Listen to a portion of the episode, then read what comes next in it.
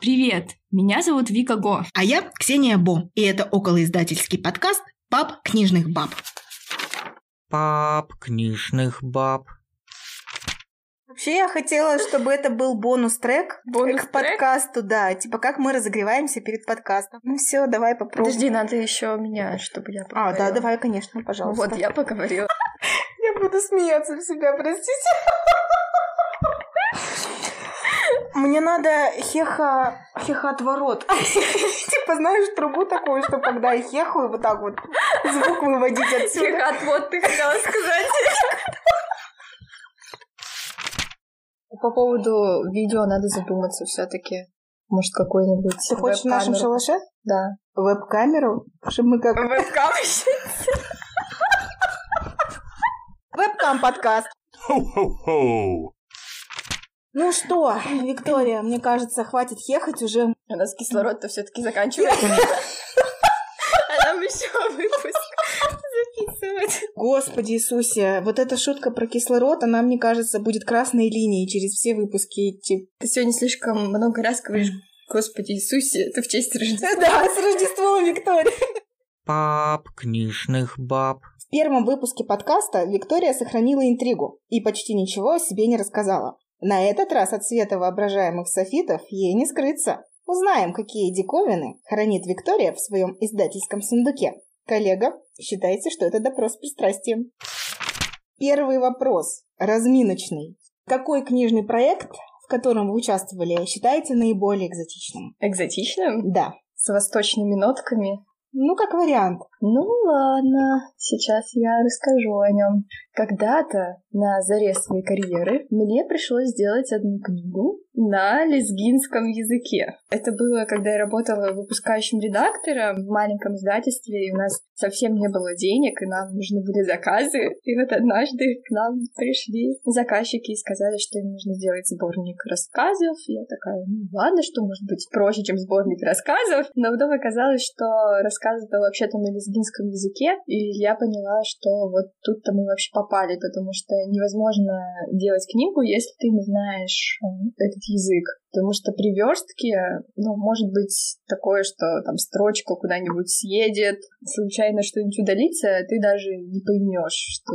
произошло. Но, как я сказала, у нас не было выбора, потому что нам нужны были деньги, и поэтому мы согласились, но на одном условии, что кто-то будет хотя бы это проверять. И оказалось, что у заказчика был знакомый редактор, и а, она жила в Дагестане, то есть на лезгинском языке говорят э, люди, которые живут в Дагестане, и, в общем-то, она проверяла весь макет, но была проблема в том, что сама редактор уже женщина пожилая, и ей было сложно, например, отправить сам файл индизайна, и приходилось еще все это отправлять в PDF, и она потом мне присылала правки, там, строка, там, страница 5, строка 3, вот такое-то слово, и мне кажется, что я выучила лезгинский язык. Даже. можете что-то сейчас э, сказать на лезгинском для нашей аудитории, Виктория? Я понимаю, вы не готовы были к такому повороту, но в том и фишка нашего подкаста нужно импровизировать, Виктория, давайте. У меня есть книжка, можно зачитать. Э, Давай. Хьясан сят... Вот вы, дорогие наши слушатели, не видите, как выглядит слово э, третье в этой строке, которое Виктория постеснялась прочитать, но, в общем, выглядит оно так. Х, мягкий знак, У и, и краткое. Вот э, попробуйте сами прочесть и поймете, в какой вообще ситуации оказалась Виктория. Ты, когда работала над этой книгой, вообще не имела понятия, о, о чем она. Может быть, есть там какой-то запрещенный контент, эротический контент. Ты знаешь, я тогда не задумывалась о содержании, так как у нас не было никакого отдела модерации. Нет, у меня были такие мысли, что, ага, мы делаем книгу, и мы даже не знаем, о чем она. Конечно, все было на доверии, то есть, может, действительно здесь рассказы. По форме вот я увидела, что тут есть, например, пьесы. Один перде. Мгм. Я читаю, что написано, Ну, что вы. Перде, значит, это глава, очевидно. Все поняли. Пап книжных баб. Будем считать, что на первый вопрос, Виктория, вы достойно ответили. Второй вопрос. А, тут женщина пошла как... Второй раунд? Да, второй Голая раунд. женщина? Да, голая женщина, точно. Ой, красиво идет. Виктория, второй Точно, вопрос. вебкам. Итак, Виктория, второй вопрос. Есть ли в вашем портфолио книга, о которой вы вспоминаете исключительно с улыбкой. Портфолио звучит гордо. Однажды пришел такой запрос от автора. Я, говорит, хочу попасть в книгу рекордов Гиннесса, Опа! так как я сделал самую толстую книгу загадок. 3333 загадки. Звучит как скороговорка. Я, конечно, их не пересчитывала, но сам запрос меня удивил, потому что я вообще ничего не знаю про то, как попадать в книгу рекордов Гиннесса. С загадками. Тем более с загадками. Тремя тысячами. Трем- Господи, а ты сможешь это просклонять сейчас? У меня проблемы со склонением. Боюсь, что еще никто не попадал в книгу рекордов Гиннесса с загадками. Как вы смотрите на то, чтобы сейчас устроить некий интерактив для наших слушателей, позагадывать им загадки из этой легендарной книги загадок? У наших слушателей не будет мотивации, если мы просто не загадаем загадки, надо какой-то приз обозначить. Так как я уверена, что эти загадки никто не отгадает, я могу все что угодно сейчас пообещать. Вы отбили сейчас всю мотивацию наших слушателей А отгадывать как это? загадки. Это наоборот такая мотивация. Как это никто На не- слабо? Да, типа, В общем, дорогие слушатели, если для вас мотивация работает, то приглашаем вас поучаствовать в нашем интерактиве и подгадывать загадки. Мы выбрали лучшие то есть самые сложные. и готовы вам их загадать. Мы очень надеемся, что вы ни одну не отгадаете, потому что в противном случае Виктория должна будет вам что-то подарить. А подожди, мы же не придумали, что а, мы не подарить. придумали, что подарить. Ты же хотела бутылку лимончелло. Ну, так как наш подкаст, он слегка алкогольный, хотя мы сегодня не пьем, но все таки надо как-то соответствовать имиджу-то. На обложке-то настоечки, поэтому... Да, но только важные условия. Бутылка лимончелло достанется тому, кто отгадает все Все. пять загадок. Обещайте, что вы не будете искать эту книгу и подглядывать в отгадки. Приступим к делу. Виктория, ваш выход, первая загадка. Имеет крепкие усы, его не выдержат весы. Вторая загадка. Прилипает к ушам, говорит по душам. Это почти как мы.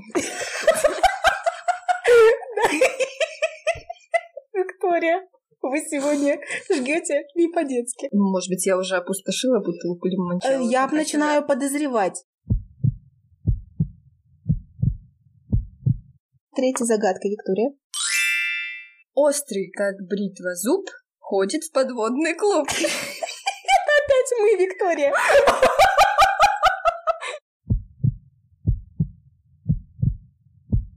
Следующая загадка. Загадка сложная, возможно, одна из самых сложных, поэтому, пожалуйста, настройтесь. На розовом пруду, как кувшинки, застыли белые льдинки.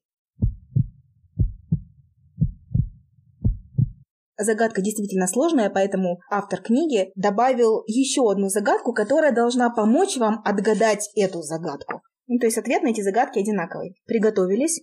Поехали. На розовом пруду я льдинок не найду. Вызывая аппетит, пруд на хлебушке лежит.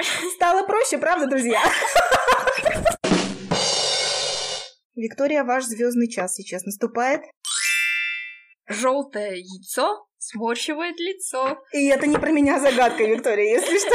Не про меня. И не про Викторию. Итак, друзья, Я Что? тут могу, кстати, подсказать. Ты видишь, какую отгадку? вижу.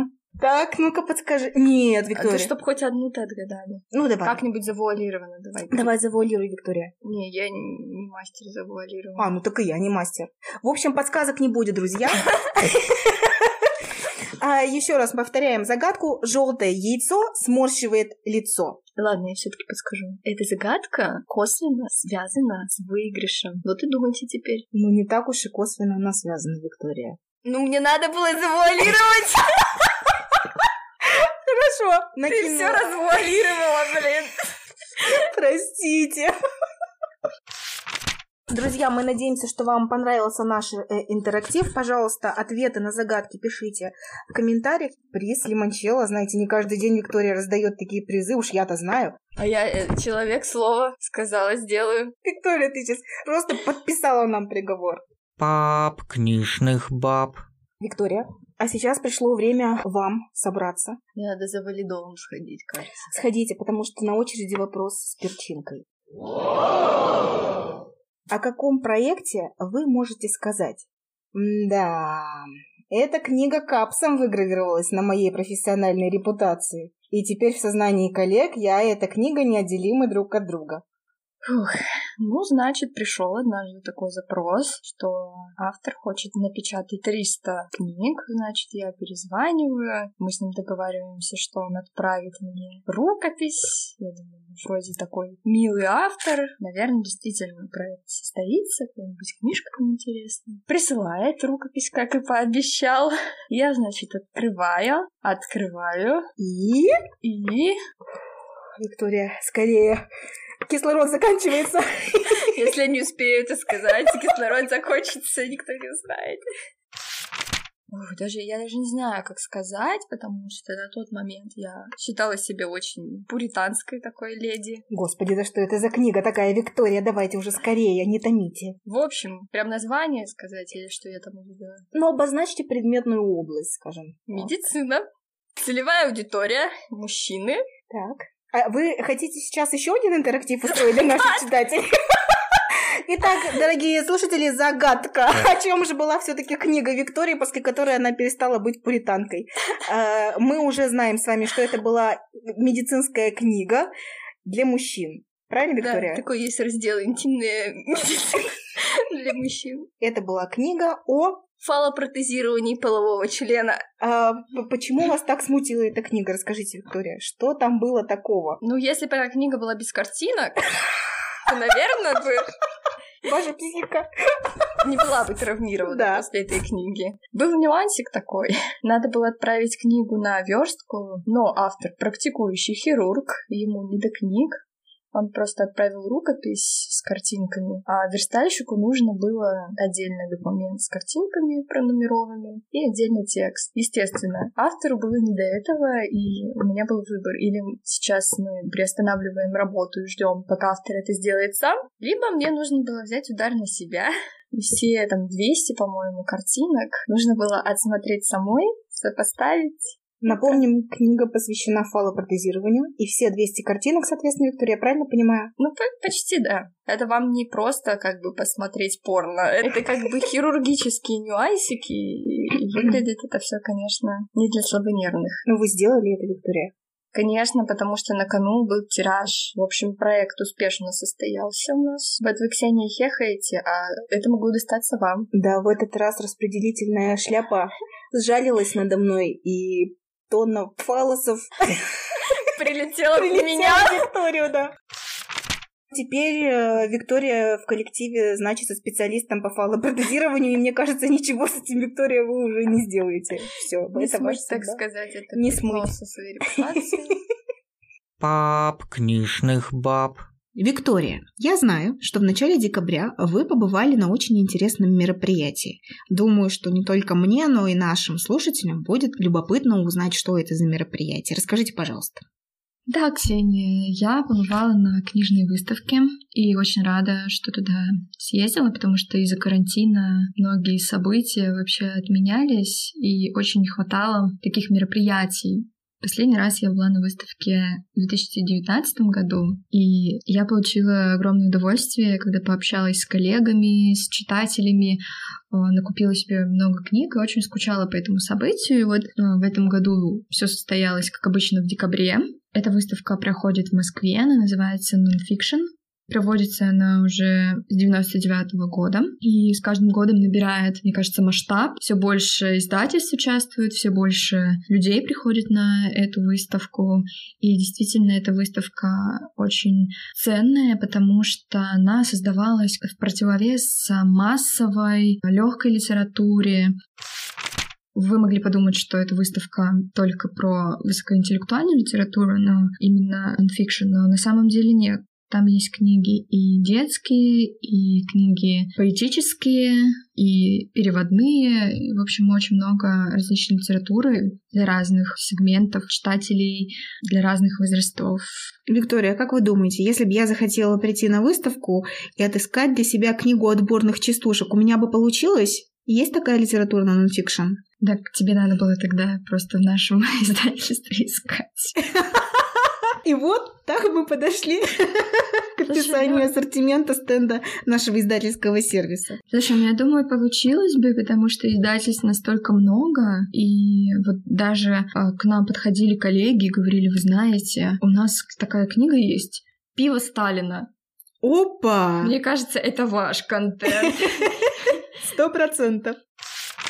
Формат выставки нонфикшн предполагает презентацию авторами своих произведений. На стенде нашего издательства тоже проходили такие презентации. Виктория, расскажите, пожалуйста, что вам запомнилось особенно яркое из таких презентаций? Вообще очень здорово пообщаться с авторами лично, потому что сейчас мы все погрязли в онлайн-общении. Особенно специфика нашей работы подразумевает, что мы обычно либо по телефону, либо по электронной почте общаемся, и не хватает именно живого общения, не хватает человеческих глаз, когда можно, вот как мы с тобой сидим, сейчас смотрим друг на друга и общаемся, и вижу твои эмоции. Ну, нельзя это заменить телефонным разговором, да, и когда ты общаешься с авторами вживую, ты лучше понимаешь, почему они вообще решили издать книгу, какая история за этим стоит, и для меня было важно из первых уст услышать идею их книги, как родилась эта книга, и для меня запомнилась одна презентация, которая прошла блестяще.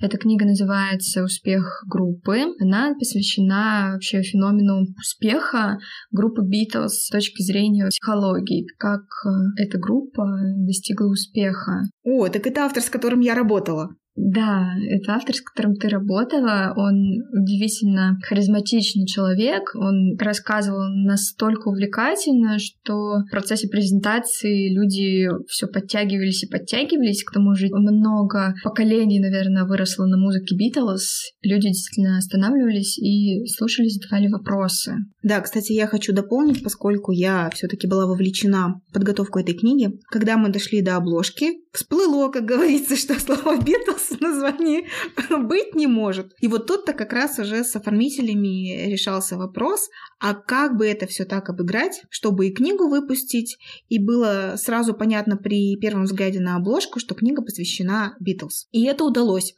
Я думаю, что будет здорово, если сам Андрей Жданов об этом расскажет, тем более, что вы, Виктория, спросили его на выставке об этом кейсе. И вот, так сказать, из первых уст мы сейчас можем услышать эту интересную историю.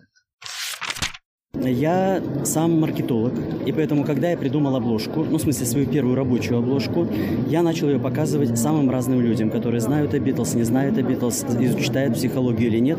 И главная ассоциация была у людей то, что это желтая подлодка. Ну, то есть вот Yellow Submarine, вот оно где-то запечатлелось. И самое большое количество людей, которые э, говорили мне, как должна выглядеть обложка, они говорили, там должен быть желтый цвет, потому что Битлз для нас это ассоциация с желтым цветом.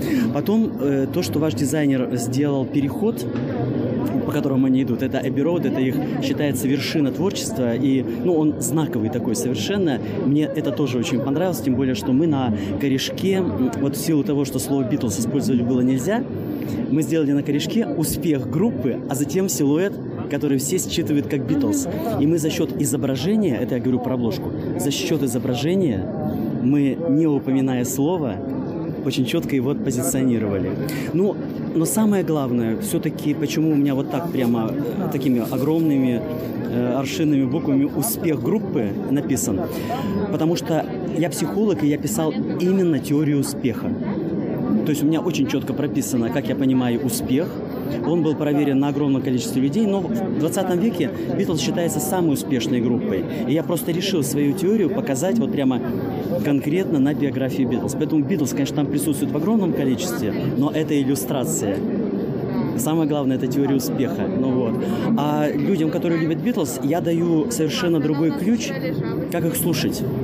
И вот мне мои первые читатели сказали, что они этого не хотели, но они переслушали Битлз вполне удачно. Я так уже этот кейс знала, и когда увидела название, я поняла, угу. Угу, да, это оно. Да, типа, почему успех группы? Там еще под заголовок Ливерпульская четверка. Да, То есть как могли, завуалировали. Да, как могли, завуалировали, и получилось элегантно. Пап, книжных баб. Виктория, но наверняка не только с Андреем Ждановым ты успела пообщаться на выставке, потому что ты очень общительная девушка. Расскажи, пожалуйста, с кем еще удалось поговорить и вообще какие вопросы ты задавал? А, я спрашивала, почему вообще люди приходят на выставку. Можно же в книжный магазин прийти. А давай мы послушаем ответы посетителей выставки на вопрос о том, почему же они таки на выставку пришли. Давай. На выставках все, конечно, сосредоточено. Здесь такое количество издательств, которых даже ты не представлял. И вот я сегодня ходила, широко открыв глаза, я даже не представляла себе такое количество детских издательств, да, то есть ну, вот это видишь все воочию, есть из чего выбрать, поэтому, наверное, плюс программа интересная, классные темы, спикеры, все в одном флаконе. Спасибо. Думаешь, почему люди приходят на выставку за книгами? Почему они не ходят, например, в книжный магазин? Ну, во-первых, книжный магазин это такой уже old fashion стайл. Кто-то кто любит э, приходить в чертоги, заваленные книгами и там рыться. Ну, э, в общем, разные просто форматы. Здесь э, больше воздуха, больше возможностей. Вот прям то, что вышло прям вчера или сегодня. А иногда смешные случаи случаются, когда издатели продают книги, которые выйдут завтра. Они зачем-то дали их в анонсах, люди пришли там типа со списками их купить, а их еще нет. Вот, поэтому здесь дофига книг э, таких очень любопытных, которые в магазине, наверное, просто пока их, пока их еще нет. Ну и потусить. Ну и в пандемию, что дома задницу отсиживать, вот приходят и оттягиваются. Пап, книжных баб. А вообще мне было интересно еще узнать, как сами читатели или, например, продавцы книжных магазинов смотрят на те книги, которые, например, у нас на стенде представлены. Это же не профессиональные авторы. Ну да, это по сути сам издат. Да, то есть это сам издат, и у меня была такая гипотеза, что заведомо ценность этих книг немного снижена, потому что это же не какие-то известные люди в большинстве о своем. Я была уверена, что у людей могут быть сомнения по поводу... Предубеждения скорее предубеждение. Да, предубеждение, правильно говоришь. Поэтому я еще спрашивала, как посетители относятся именно к самоздату, но столкнулась с тем, что люди вообще по-разному трактуют этот феномен. Но мы сейчас говорим, да, самоздат относительно нашего издательского сервиса, потому что любой желающий может издать книгу, если она не нарушает закон, и как-то у нас уже это ну, на языке всегда да, мы говорим самоздат. Но на самом деле поколение 40 плюс по-другому этот термин интерпретирует, для них это самоиздат, который был в советское время. Послушаем мнение рандомного посетителя выставки о самоиздате. Как вы относитесь к книгам, которые вот у нас на стенде представлены, сам издат? То есть книги, которые издают простые люди. Как вы к ним относитесь? Ну, я, скажем так, человек уже э, не такой юный, как вы, поэтому со словом сам издат, да, там другие ассоциации. Это, э, в общем, такой был выход, выход для, да, в советское время. Сейчас, наверное, это носит какой-то другой ну, да, это э, смысл. Да, да. Я отношусь хорошо, я э, государству скорее с опаской отношусь, а к, да, да. И, и со всем, что с ним связано. Обычно ждешь какого-то подвоха. А вот как раз от людей меньше всего. Ну, бдительность терять не надо. Но на самом деле нормально, хорошо отношусь. О самоиздате я спросила молодого человека из подписанных изданий, его зовут Артем. А, мне было интересно узнать его мнение, потому что он, собственно, продает книги в магазине. Подписные издания да. это независимый книжный магазин. Да, у меня опять же было предубеждение, что этот независимый магазин и любые другие независимые магазины не берут в свой ассортимент самоиздат. Вроде того, что это недостойная их внимания литература, правильно? Конечно, потому что все-таки независимые книжные очень тщательно отбирают книги, и опять же это противовес каким-то массовым сетевым книжным магазинам. Поэтому я думала, что таких книг у них не встречается, но была удивлена, что на самом деле это не так. Послушаем, что рассказала Виктория Артем о самоиздате. Как вы относитесь к книгам, которые издаются в самоиздате? Это ценно потому что там немного другие критерии, там немного другой выбор тематики, и там э, поднимаются некоторые такие вопросы, которые, возможно, ну, такое крупное издательство, оно бы не стало э, издавать, э, и это очень ценно, этим надо пользоваться, пока оно есть, вот, и это расширяет и книжный кругозор, и вообще кругозор в принципе. Я вот не знаю, на все, ну, на вскидку, вот на мой взгляд, вот сейчас за последнее время появилось очень много самоиздатов а, о кино. Например, таких вот э, журналов, которые делаются студентами, делаются на базе институтов или ну просто за свои собственные деньги. И это очень круто. Это видно, что ребята, которые там отучились на кинокритиков, отучились на другие специальности, э, посвященные кино или просто увлекаются кино, они свой интерес, они свою любовь к искусству, это я даже уже вопрос не кино, не в кино, а вообще в принципе они вот как раз-таки производят вот такие вот тексты, которые читают другие люди, и это, как я э, выразился вначале, это очень ценно. Вы такое не берете к себе в магазин? Берем, берем, да. У нас да. есть, э, ну вот опять же про кино, у нас есть несколько самоиздатов, которые, причем вот местных из Санкт-Петербурга, вот, и не только, и, в общем-то, их хорошо берут на самом деле, потому что другие люди, э, наши гости тоже ценят, когда, в общем-то, говорят таким вот на своем языке с ними. Это очень здорово пап, книжных баб. Кажется, что есть некое противоречие, что сам издат — это непрофессиональная литература, которую едва ли можно причистить... Причистить? Причищение. Все-таки Рождество.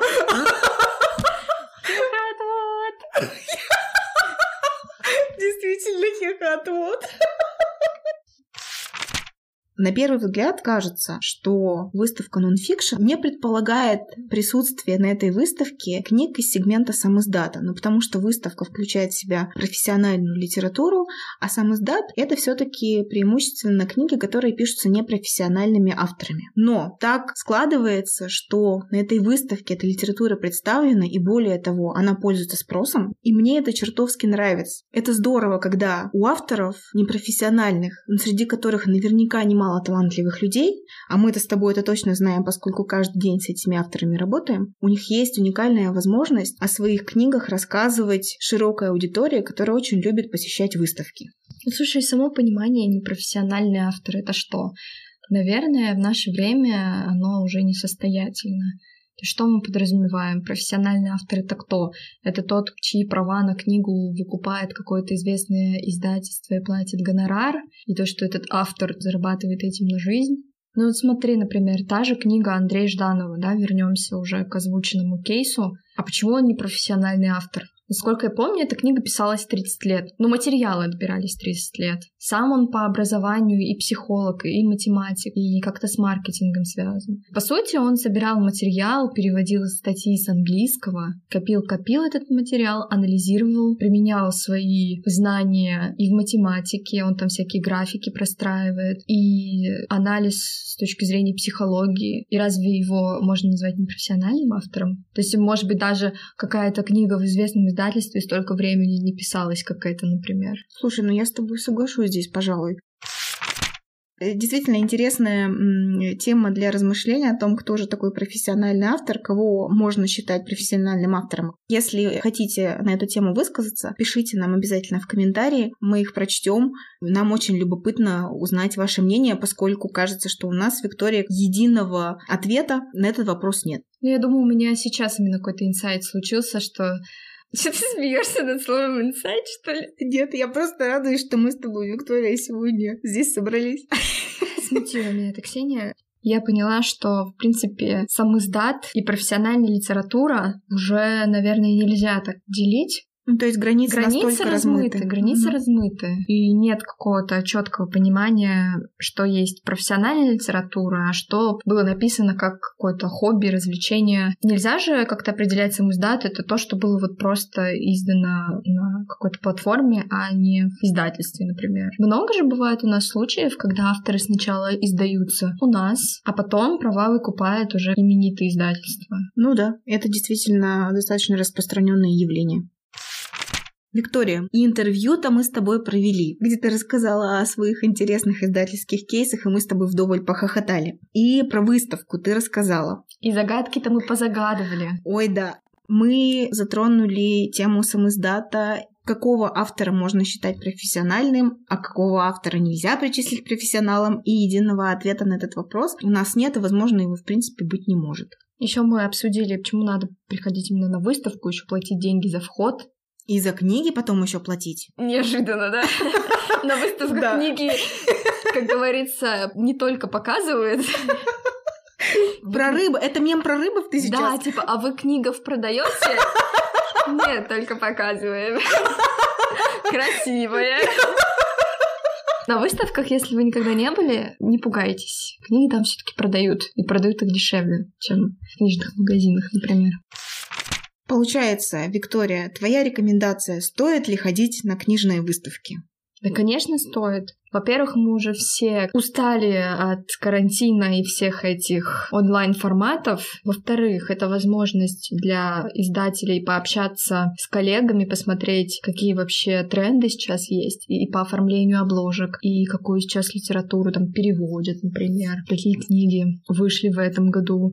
Это просто место встречи всех любителей книг, то есть не только издателей, но и авторов, которые именно на выставке впервые могут свою книгу презентовать, получить какую-то обратную связь от читателей, либо сами читатели могут узнать, что вот вышла такая-то книга. Это же производит э, приятное впечатление, когда ты видишь самого автора, а на выставках очень много известных. Например, на этой выставке был Леонид Парфенов, ну, я его не видела, к сожалению, но на прошлой выставке в 2019 году я помню, что я посетила посещала встречу, например, с Дмитрием Быковым, но где бы я его встретила в обычной жизни. Вообще, минутка рекламы, мы всех авторов известных ждем у нас под одеялом. Виктория, нельзя так приглашать. Все набегут сейчас к нам, а у нас места нету. Одеяло-то не... Как это сказать? Не резиновое? И то правда. Представила, что у нас тут выстроилась очередь из авторов с резиновыми одеялами.